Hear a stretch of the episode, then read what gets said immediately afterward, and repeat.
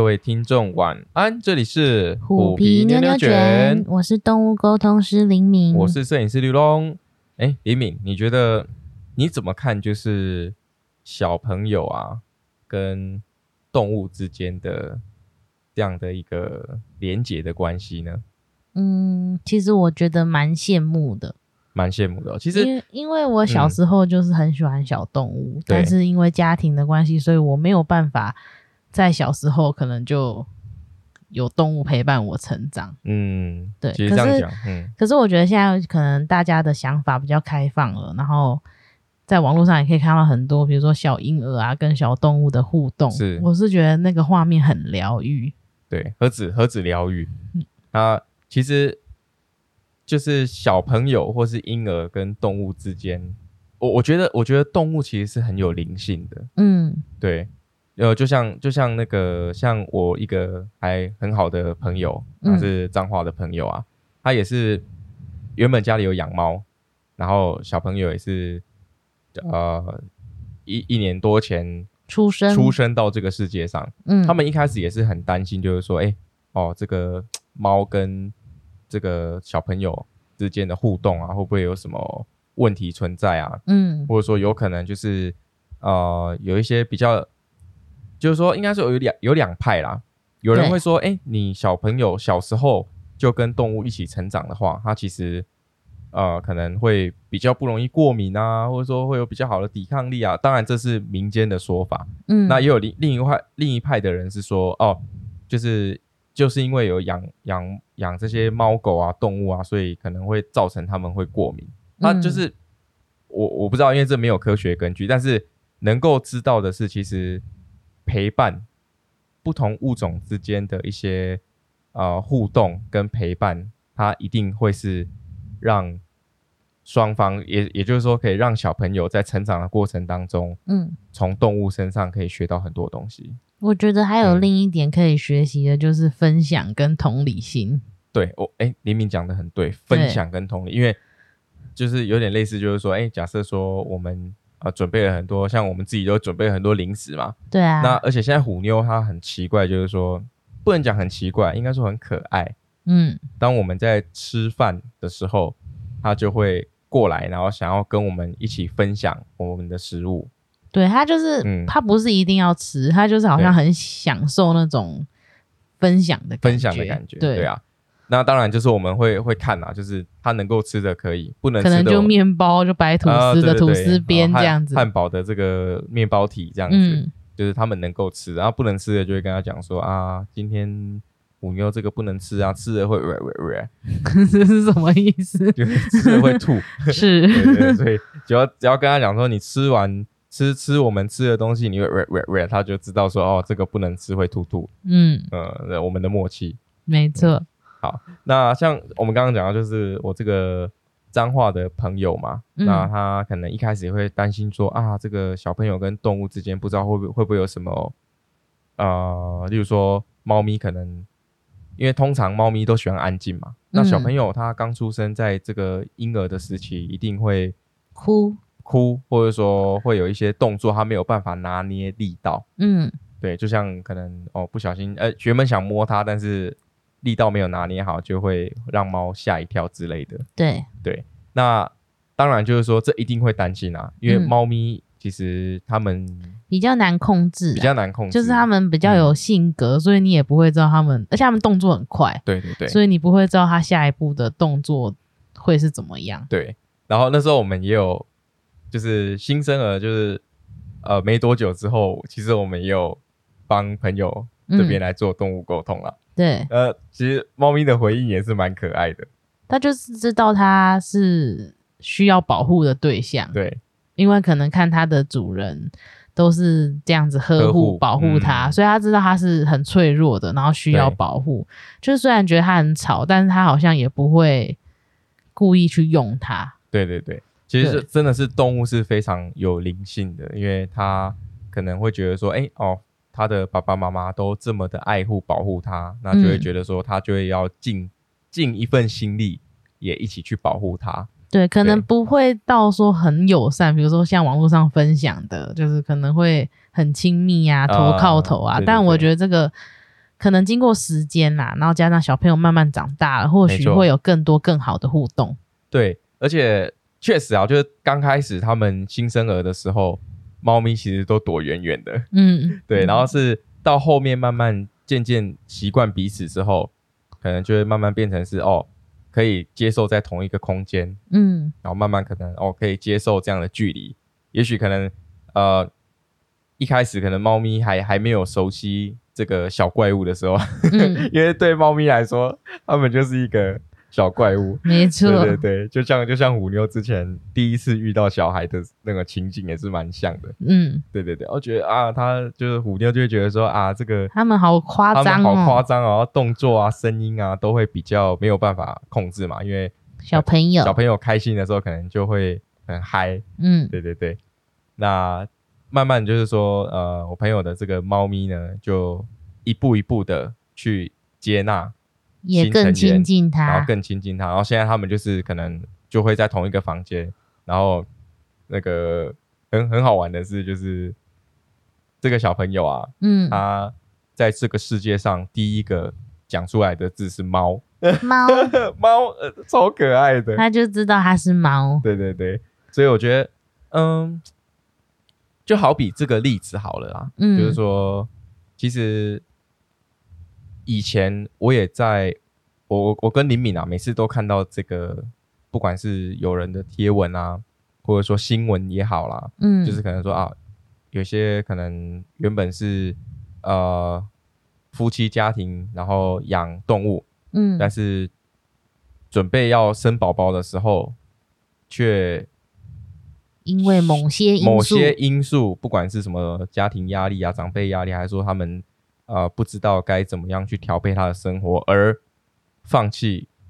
动物，嗯，然后要把它送到别的地方。我是觉得啊，有时候听到这、看到或是听到这样的故事的时候，都会觉得心情会蛮蛮郁闷的，因为都还没有尝试，嗯，就就这样子做决定，其实对动物来说也蛮不公平的。可是是说我们也还没有碰过那个阶段。对。不过我记得我们在要捡虎妞回家的时候，其实我我就那时候就有问说，你妈会不会讨厌他啊？就是我好像就有问过说，你妈会不会就是可能未来，比如说我们结婚或者是有计划生小孩，对，你妈妈会不会就是因为这些原因，然后要我不要他们这样子？对对对，当然就是会会有这样子的疑虑啦。不过正常来说，呃，通常阿妈、阿公就是就是五五妞是我们的小朋友嘛，我们自称爸爸妈妈嘛。通常阿妈、阿公一开始嘴巴上面讲不要，后面都抱得开开心心的啦，跟那个抱金孙的概念是一样的。每次都我妈就会打电话来，呃，都不都没有问我吃饱了没。啊，虎妞嘞，吃饱了吗？啊，虎皮嘞，虎妞嘞，虎妞在干嘛？嗯，我找时间回去看虎妞哦。嗯，都没有讲说要看儿子。对对对，所以就变成说，呃，可能在我，在我们的生活的环境的话，就不会存在这样的议题啦。嗯，除非说，除非说真的猫咪或者说动物啊，不不只是猫咪啊，动物可能真的会有一些。因为可能生活的改变没有办法适应，有一些攻击倾向的话，嗯，那我们可能就是真的要寻求像行为是，就是动物行为的部分去做一些，看看能不能，或者是就让他们分房，对，让他们分房之类，就可能要找一个方式来做调配，因为就像我们节目的精神一样，嗯，就是想要拥有很好的这个协调性的生活，那基本上就是必须要去做一些在生活上的调配。而且我是觉得，的确是要花更多的心力啊。如果你说生小孩的话，对，本来顾小孩就是蛮辛苦的一件事情。对啊，没错。那因为有动物，所以你可能要更注重环境的清洁，对，或者是要更注重很多其他你以前可能不会注重的小细节。没错，就像如果每个人体质都不一样嘛，那如果刚好小 baby 他们就是敏感的体质，或者是容易。容易有敏感的反应啊，皮肤也好，不论怎么样也好，其实就是都要做去做很大的调整。对对对，嗯，这个就是啊，你在小朋友还没出世之前，就还没有到来到这个世界之前，都都不知道啦。所以就是可能可是也要先想一下，对，要先想一下。但是你一开始转换成这样的生活的时候，就是要我们也要花让让动物也花一点时间来适应这样新的生活。嗯，对啊，对啊，嗯，因为会讲到这个主题啊，其实是不只是想说来分享一下我这个脏话朋友他这个猫咪跟小朋友他们很融洽的故事，其实真的很有趣。有时候他蛮蛮常传照片给我的，就是呃。这个猫咪跟小朋友很近的距离呀，然后小朋友在那边玩，然后猫咪就坐在旁边看啊，就那种那种感觉，就好像好像是一个非常亲近的这种啊，不管是就好像兄弟姐妹一样，你知道吗？然后他们这样很融洽生活在一起，然后互相分享。啊，例如说像像小朋友就会哎啊，有时候可能爸爸妈妈就会给他一些零食啊，或者说给他饲料，让他去。做这样的动作，嗯，就会有同理心跟这种分享的概念，从从他这个小时候就培养，小小的脑袋开始萌芽。对。对啊，你应该也对这样蛮有感的吧？其实我呃就是这样子，小朋友跟动物之间的生活。对，因为我是真的蛮有感的，就是说我可以分享一个小故事啊，就因为我之前我就分享过嘛，因为我是双薪的家庭，所以父母亲基本上。白天都是上班，那我有时候小学以前小学下课就是一个人在家，嗯，这样。那呃，以前我就应该说以前就很害怕打雷啊，或者说下大雨这种嘈杂声音，我自己会觉得有点恐惧，嗯。然后后来就是说我们开始有养狗的时候，那我就在那个时候我就会抱着狗狗，然后就跟他说我好害怕，然后他就是他会陪伴我。让我比较消除那样的恐孤单跟恐惧啦。嗯，而且就是生活上多了一个慰藉，就是心灵上有一个慰藉，然后它有点类似狗狗就是在疗愈我的这种感觉。嗯，然后我当时也就会就学会了就是分享嘛，对啊，而且我在小时候就开始接生了，厉害哟！对对对，就是有开始有在做这样，就哎，就你就可以在当时就。可以很了解的生命的过程，嗯，对对对，然后生小孩啊，照顾小猫啊，然后看看这个狗妈妈怎么样，怎么样去照顾它的小猫，然后怎么样去让小猫安全，呃，小小狗、小猫、小动物慢慢的成长，然后看它们成长的过程，然后去享受，就是说，哎，这种看它们从不会不会做一些事情到会，就这种学习的阶段的时候。那我们也跟在旁边一起一起玩耍啊，然后去去互相的的一种怎么讲，就是很难形容那个感觉，嗯，就就蛮蛮享受的啦，就蛮享受的感觉，然后也也很开心，就是在小时候有这样的过程，嗯，对对对，就是有一个更好的童年的感觉，童年回忆。童年可能就会呃有这些动物的陪伴，然后就觉得哎哦，长大之后要来分享这些的时候，就会比较比较有就很好的回忆这样子。嗯，对啊。那因为我们最近呢有一个忠实的粉丝，忠实的小听众，哎，忠实的小粉丝小听众。嗯，对对对。那其实其实就是那个啦，李敏的子女啊。对，嗯。李敏的子女，她是我的侄女，然后因为她也是很喜欢小动物，没错。但是我我的哥哥他是希望说他在他小学四年级的时候他才可以养宠物，对对。但是因为你知道小朋友就会很喜欢，加上对加上可能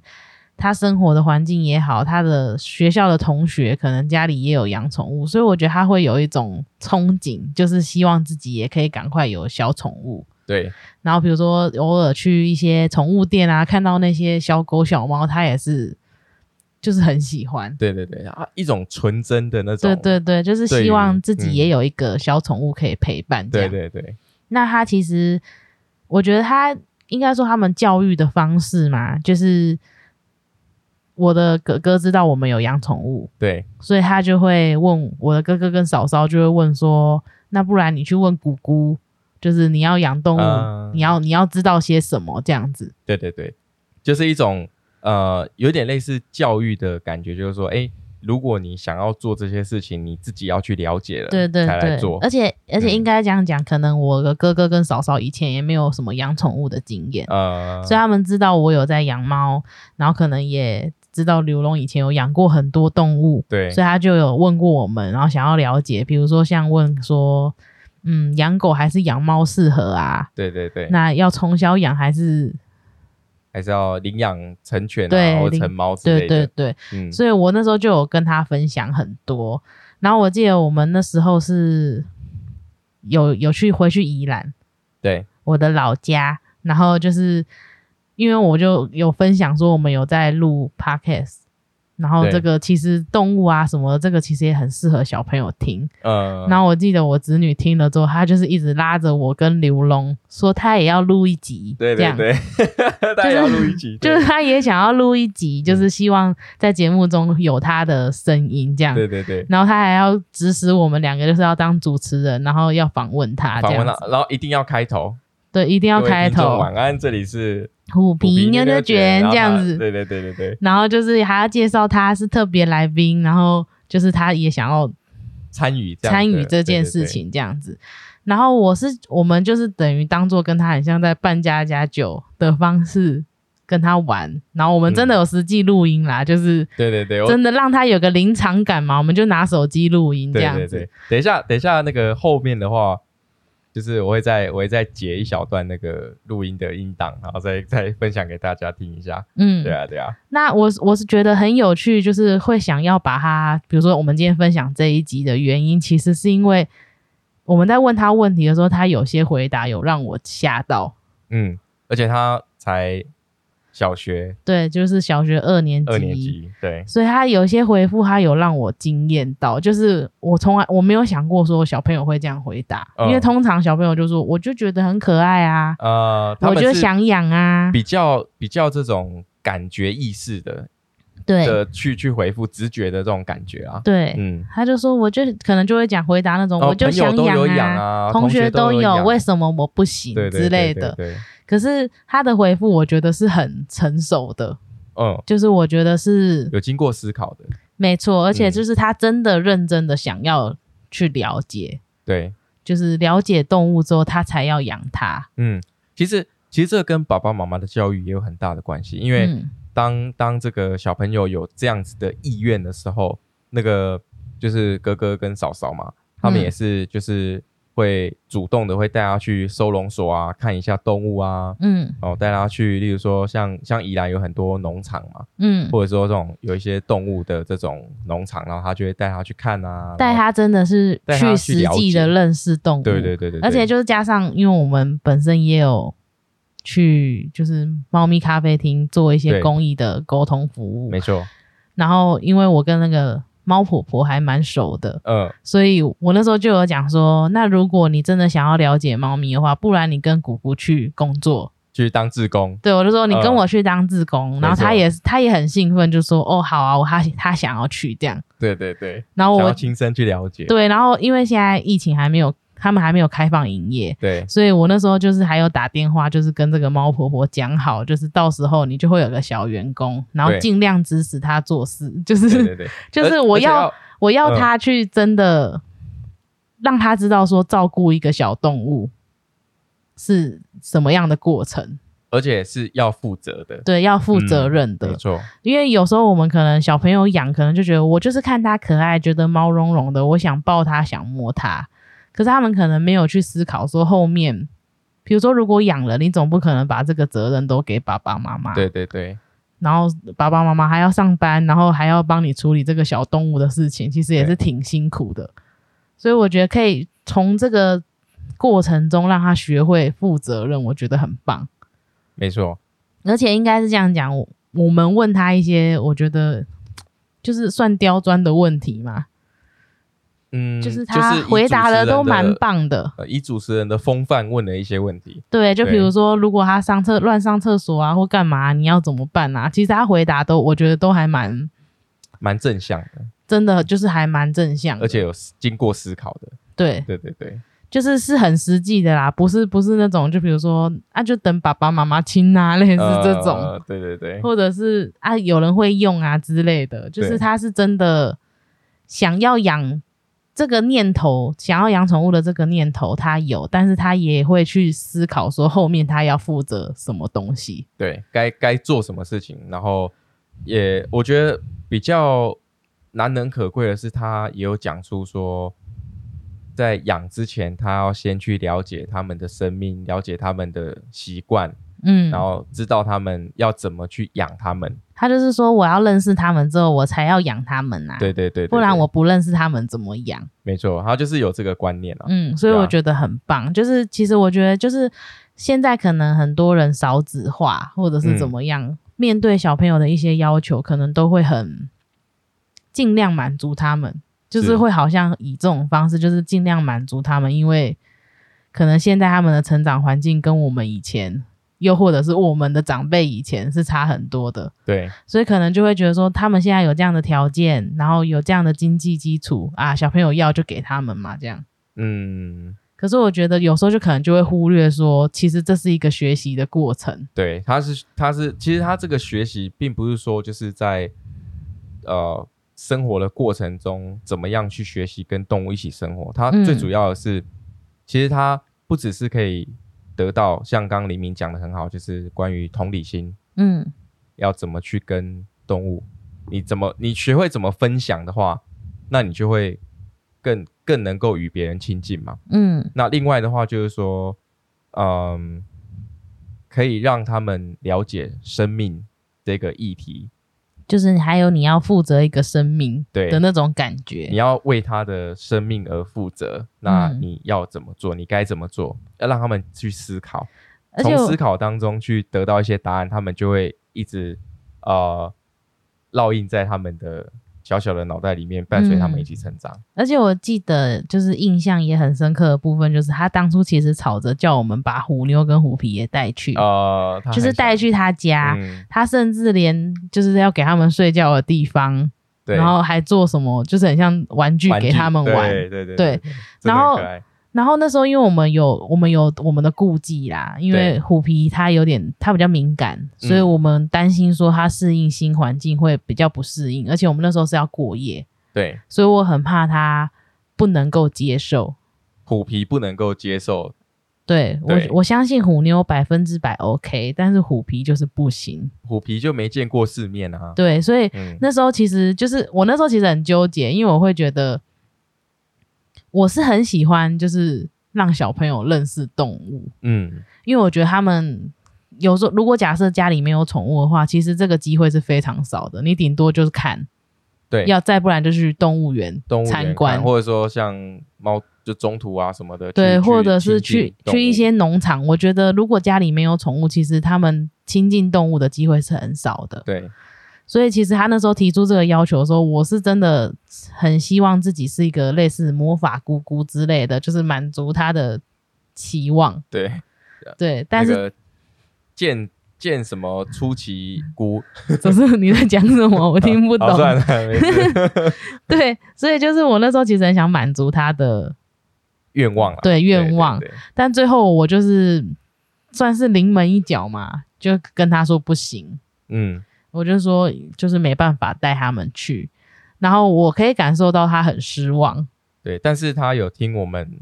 的。对解释，是因为就是我有跟他解释说为什么我不能带，嗯，然后他就，然后他就讲说，哦，好，那不然就等，他就他的意思就是等虎皮勇敢一点之后啊，对对，对再带他去，这，样因为我没有跟他说我们要训练虎皮，让他出门，对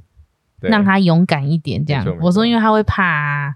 然后他会很害怕，他就不能不会吃饭，不吃饭不睡觉这样。对然后他就说，那那这些玩具的话，就请我们要带给虎皮跟虎妞这样。对他做好了，还一人嗯一个，就是虎妞跟虎皮是各一。对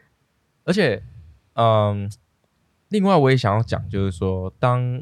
在这样子跟孩这种小朋友孩子在互动的时候，嗯其实有时候突然我会萌生一个念头，就是说，哇，这样子就是对于动物这种单纯的爱，嗯。然后这这么就是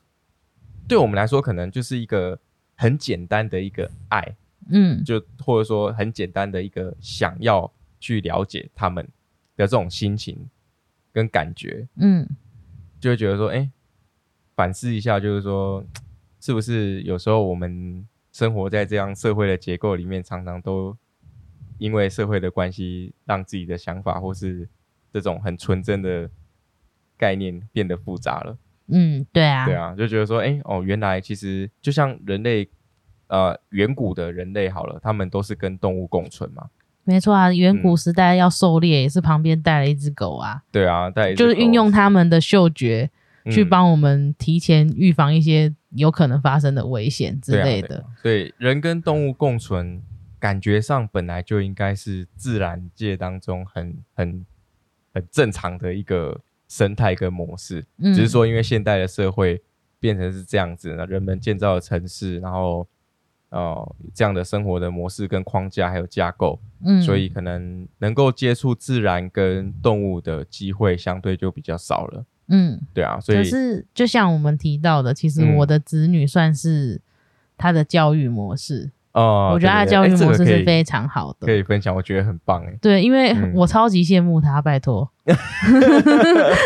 这样很奇怪，一个大人羡慕一个小孩，对，有点怪怪的。没有，就是我羡慕他的原因，是因为我觉得他的教育方式其实是我很喜欢的。我那时候嗯就会想说，哈、就是我们以前也太太可怜了吧？也也不能讲可怜啊，就是就是跟着跟着社会的进步去适适应这样的生活模式。对，而且因为因为他知道我会做干燥花，然后嗯我也有教过他做干燥花，所以他可能就知道说这个姑姑是很喜欢这些东西的。对对对，我记得那时候他我们去的时候，他还跟我说他他要跟我分享他的课本，呃他说姑呃姑一定会喜欢。那我我想说有什么好分享？如果你拿国语课本就 b p m f 嘛，对，还有什么还还有什么可以好分享？那个你不知道很多那种超级有创意的，把那个国语课本里面那个古人画的很潮，你有看过吗？他还那么小，怎么可能画的很潮？突然 突然就想到一个噔 噔噔噔，然后就有个墨镜在在那个古人的眼睛上。对，就是那些人是很有创意啦。可是我说，就是我会觉得说，小朋友的课本就是有什么好分享的呃，这样、啊，就是就是就就像我们以前我们那个嗯年代有没有，就是就全部都是文字啊，或者说填鸭式的这种对，算算术啦，就是都是什么练字本啊之类的，教你写啊 b 对 p 对对 m 对。f 啊，或者是写英文字母啊，没。错没错，所以我那时候就想说，嗯，好啊，那不然你拿课本来给我看。然后我那时候打开他的课本的时候，其实我是蛮惊艳的。欸，嗯，他画的图好漂亮哦，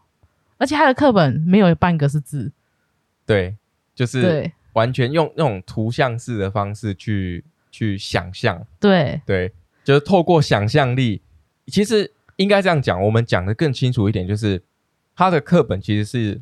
空白页，对，就是我记得他那时候讲说什么，他们老师可能就出个题目，就比如说什么注音魔女之类的，对对然后你就要围绕在这个主题上面去画图。对，对，但是他的他的教育，就是他们学校是比较特别啦，它有点像是森林小学，呃，所以它是没有教材、没有课本的。我真的觉得这个老师很厉害欸、很强欸，每天都要想新招 来来教小朋友。对，真的，而且他这个我那时候也有看，就那个嗯课本，它其实就是有点类似，你就把 A 三纸定一定，变成一本书。对，就是老可能是手做的，老师手做的，然后就是空白的，然后就是要他们去发挥去画图。对对对，然后我觉得很惊艳的是，他画的树是有树根的欸。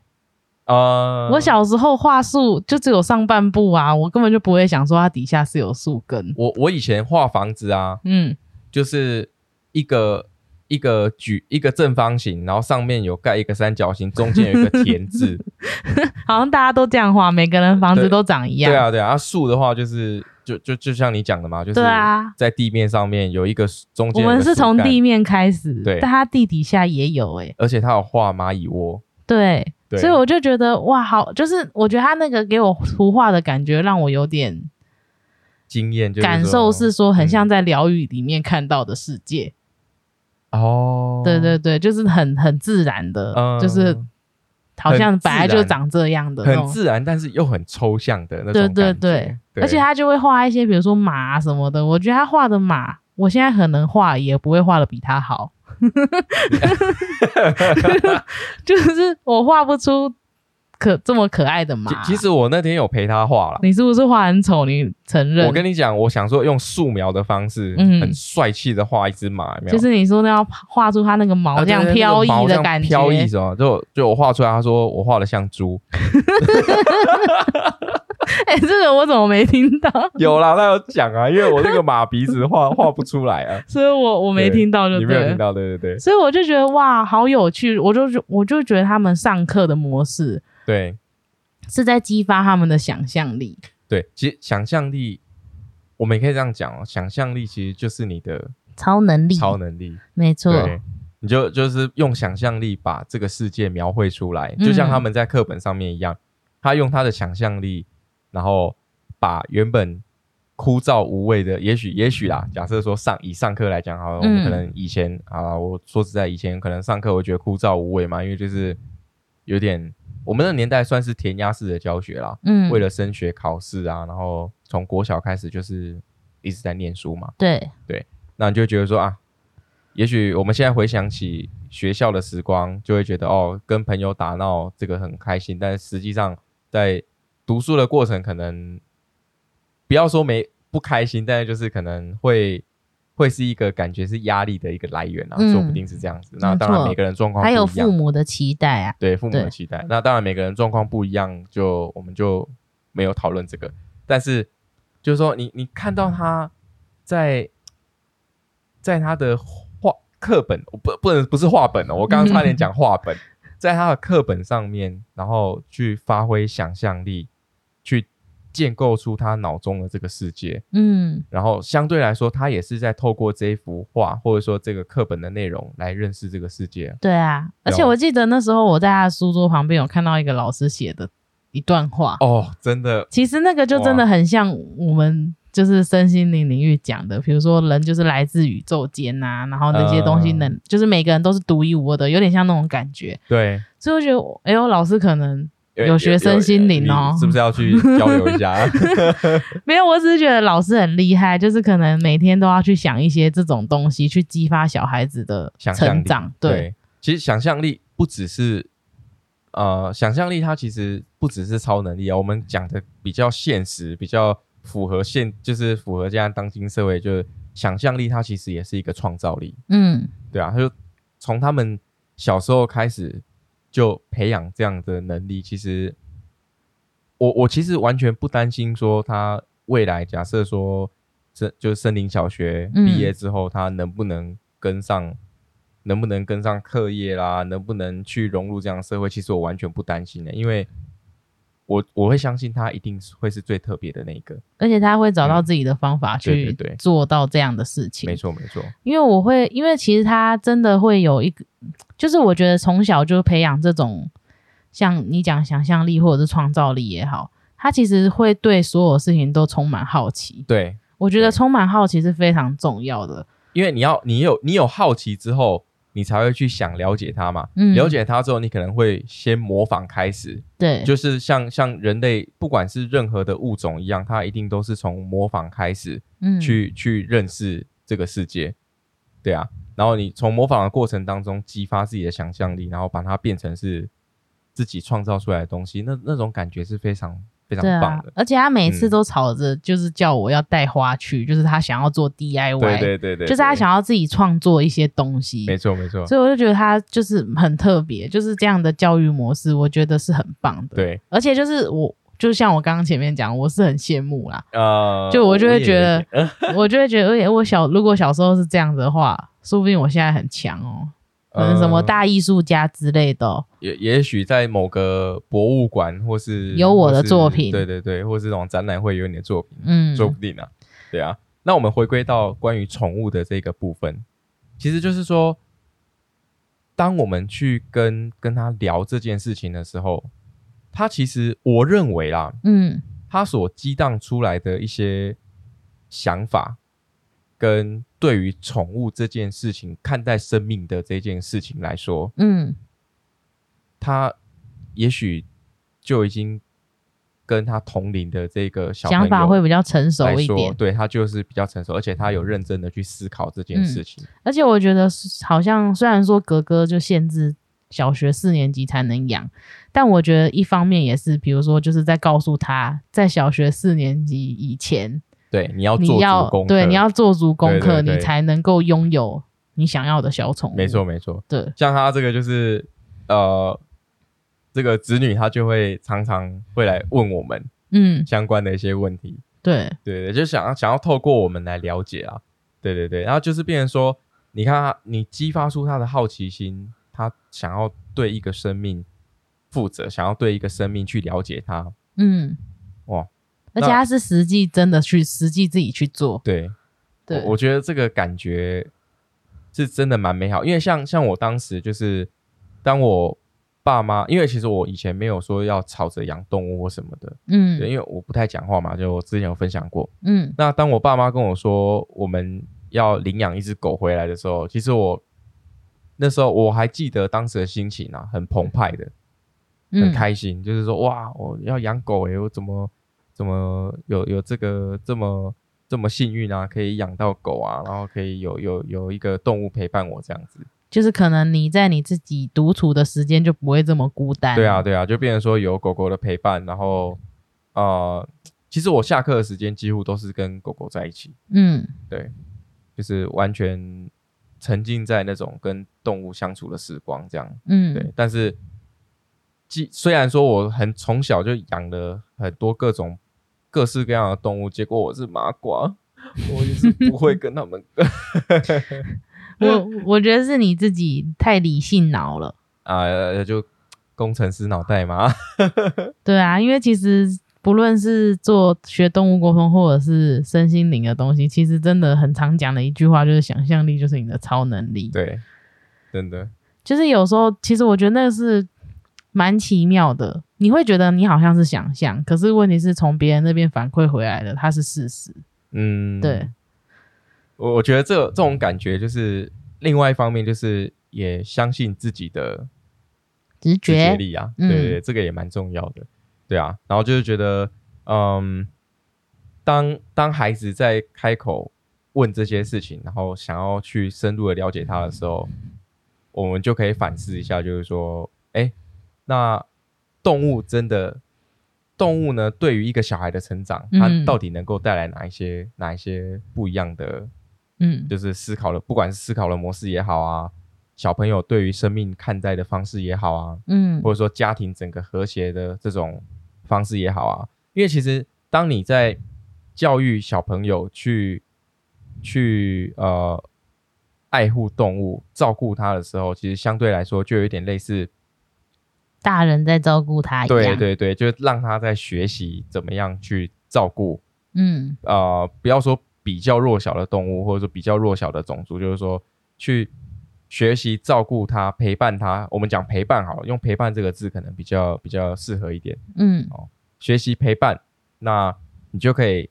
小朋友可能就会在陪伴的过程当中去吸收到一些我们平常生活中不会学习到的不会学到东东。西，可能也会有一些更超脱他原本想法的这种这种新的思维出现，嗯也是一个很好的选择啊。嗯对你刚才讲那个，他们开口讲，我就突然想到，哦，你记不记得他们就是我侄子跟侄女，他们就两个一直在那边，我们这里是虎皮妞妞卷，对他们就会一直学我们讲话，对对对。然后就会他们就觉得这个名字很可爱，这样。子。对然后我们也要录虎皮妞妞卷，对。真的超可爱的，而且而且那个因为侄那个李敏的侄女啊，她有在嗯。学钢琴，对，然后那时候我们就还讲说，不然你们自己创一个频道，这样。对对对，然后那个你跟弟弟创一个频道，对，然后你你要自己设自己设计那个开场的音乐开场的音乐哦，然后他就嗯。真的就弹了好几首前就是前奏音乐，然后、嗯。然后我们就一起挑选这样子，对，对，还蛮可爱的。我等一下，我我们就在最后的时候分享给大家听一下好了，就分享一小段，分享一小段，让我觉得很，我应该说很有感的感觉的，就是对对对，很想分享给大家的，就是其实我们有时候都会觉得小朋友他们还小，什么都不懂，嗯。但其实他们是在用他们的方式认识这个世界，我们也只是多活他几年而已。这样这样讲很怪吗？这样讲有点太直接了。他 就真的是这样子啊！要要用用比较梦幻一点的方式去包装。有些人也是活倒活着，然后但是往前活，但感觉像倒退啊，不是吗？对啊，是这样没有错啊。对，但就是说，嗯，应该是这样讲，就是说。我们现在是因为社会这样子的，不管是进啊，我不要讲这个，就是被社会的框架绑住我们思考的模式跟方向啊。对，其实有时候回归，就像好像我们回归到童年一样，就是这么纯真直接，对于对于认识世界、认识这个世界的一些直觉的想法跟看法，嗯，可能。可能在我们这样岁数，或者说当你越长越大的时候，就慢慢的，你想要去认识森林啊，认识动物啊，就是你想要去做一些是在想，就是呃现实以外的想象的这些东西的时候，嗯，你就会被现实的框架绑住，或者是人家就会觉得你不切实际，对你不切实际，或者天马行空之类。但是其实天马行空它也是一个人类。的本能啊，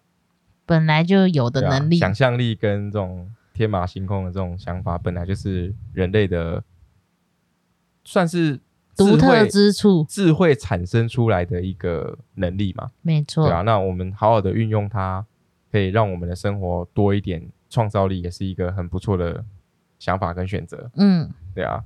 所以有时候真的是，我我觉得单纯简单，其实。也是一个很美好的生活的方式，就跟小朋友一样，嗯，对啊。但是当然就是说，这个前提是也要对生活负责啦。对。然后如果说你是养动物的话，那你也要对你的动物负责。嗯，对，就有点像是，嗯，应该说，顺便也分享一个。当然，这个之前有分享过，但我觉得可以讲一下，就是说，像我们当初想要就。在决定要不要养动物的时候，嗯，因为呃，李敏之前就有一直想要养，不管是猫或是狗动物嘛，对，但是一直被我拒绝的原因，是因为可能以前我养动物的这个整个过程，当然就是有生命的起源，那就会有生命的结束嘛，嗯，就是说，呃，送走了很多心爱的孩子们。然后多了之后，就会觉得啊，我不敢再养了，因为我很怕那个时间的到来。嗯，但其实我们就回归到像像小朋友这样的想法，就是单纯简单就好了。什么意思？就是我们就享受跟他在一起的时光啊。对啊，而且时光，而且是说你会难过，其实也是因为你们之前拥有过很多美好，你才会觉得难过。没错啊，没错啊，对啊，所以就后来想一想之后，就是啊。与其在那边担心说他年老了之后离开这种痛苦没办法接受，那不如就是现在他们还年轻力壮有活力，那我们就好好的陪伴他，然后好好的跟他一起享受生活。嗯，那这样不是也是一个很棒的过程吗？没错。对啊，对啊。所以觉得这次跟跟跟你的子女呢录了这个小朋友版的虎皮妞妞卷，我觉得我自己收获很多啦。我也是，就是我是我是惊讶于他的回复啦。对，惊讶他的回复，然后另外也想说，就是哦，真的是单有时候单纯的一些想法，然后跟对于想象力的这种延伸，嗯，我觉得也是一个我们大家都可以一起思考的问题啊。嗯，对对对，哇，怎么样？因为我就因为我在录录音之前啊，我有先听一下那个我们上次跟那个。就是小朋友录的，嗯，小朋友版虎皮牛牛卷，是。因为我在选要截哪一段来分享给听众嘛，嗯，我就在整个听完之后，我就觉得哇，真的我自己收获真的好多，对，因为我我从来就没有用，就是没从来都没有以他们的这种他的这个想法的出发点去想这些事情，嗯，我都会想说啊，你看像像我们要准备要带虎妞回家的时候，我就会想说啊，他如果老了啊要走了会不会很难过啦？嗯啊，他如果怎么样会怎么样啦？他如果怎样会怎样啦？就在那边担心东担心西的，对，那不如就靠直觉跟你激发出来的想象力去去接纳这一切，其实也是一个很不错的方式。没错，对啊，好，那我们今天故事大概就分享到这里喽。等一下后面我们就会有那个小朋友版的虎皮牛牛卷来分享给大家。其实大家可以，呃，音质可能会没有很好，因为我们是用手机，对，手机直接直接录音的。那我尽量把它稍微调整一下，然后大家可以听听看，就是说，哎，小朋友的想法，然后我们问问题的方式，跟他回答的这种感觉，嗯，那我们可以去思考一下，就是说，哎，到底养宠物是不是在养宠物之前，嗯是不是要先想一想，哎，哦，我到底要怎么为它负责啊？嗯，到底要怎么样跟它共处啊？是不是要先认识它啊？然后什么样的动物适合我们啊？这些其实小朋友他在这个我们的这个子女他在小学二年级的时候就在想这些问题了。没错，对啊，那我们呃一般的饲主们或是准饲主们，在领养动物前或是准备要有这个新的伙伴来加入我们的家族团成员的时候呢，是不是也可以多多思考这方面的事情，然后让自己有充足的准备跟状态去嗯迎接一个新来的不同物种的生命。对，啊，一起共创生美好的生活。这样，好，那我们今天故事就分享到这里喽。我们是虎皮牛牛卷下次见喽，拜拜。哦，那各位听众朋友，就是我们在要养动物之前呢，其实也要像鱼恩一样，要先想清楚，到底什么样的动物呢才是自己喜欢的、适合自己的，然后我们再去决定去领养什么样的动物，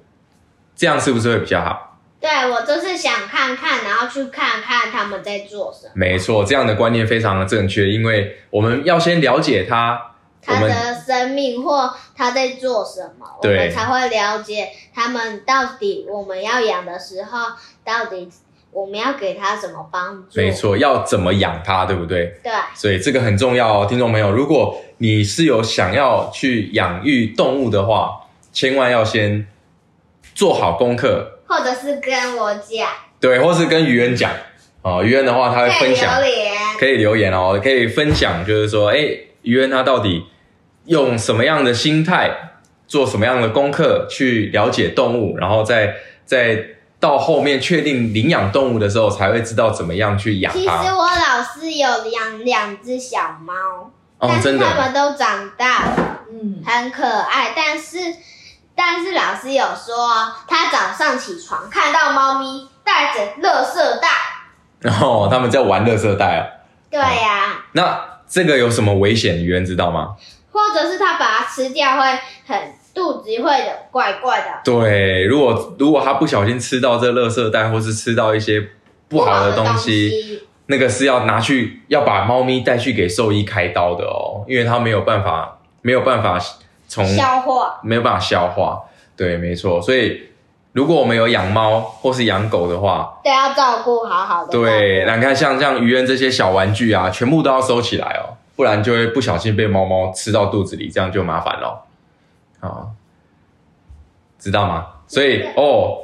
我们这样就可以了解，听众朋友就可以了解，鱼儿呢对于动物的这个观察，还有在饲养之前都有做足了功课，让自己知道怎么样去。当动物来到我们家的时候，我们该怎么样去做饲养？怎么样让它可以有更好的环境？可以留言跟我讲。对，然后如果听众朋友有什么问题，或者说想要了解更多关于于恩的故事，哦，甚至说未来可能于恩他真的有养宠物的话，也可以再来跟各位听众朋友分享，到底这个宠物能够带给我们什么样的生活，对不对？对哦，那我们今天节目是不是就到这边了？对，好，我们今天节目就到这里喽，故事就分享到这里。那如果有任何想要留言，或是想要呃更了解我们鱼恩的话，请你可以在我们的 IG 或是 FB，或是到我们的网站上面留言。那今天故事就分享到这里，这里是虎皮妞妞卷，我们下次见喽，拜拜。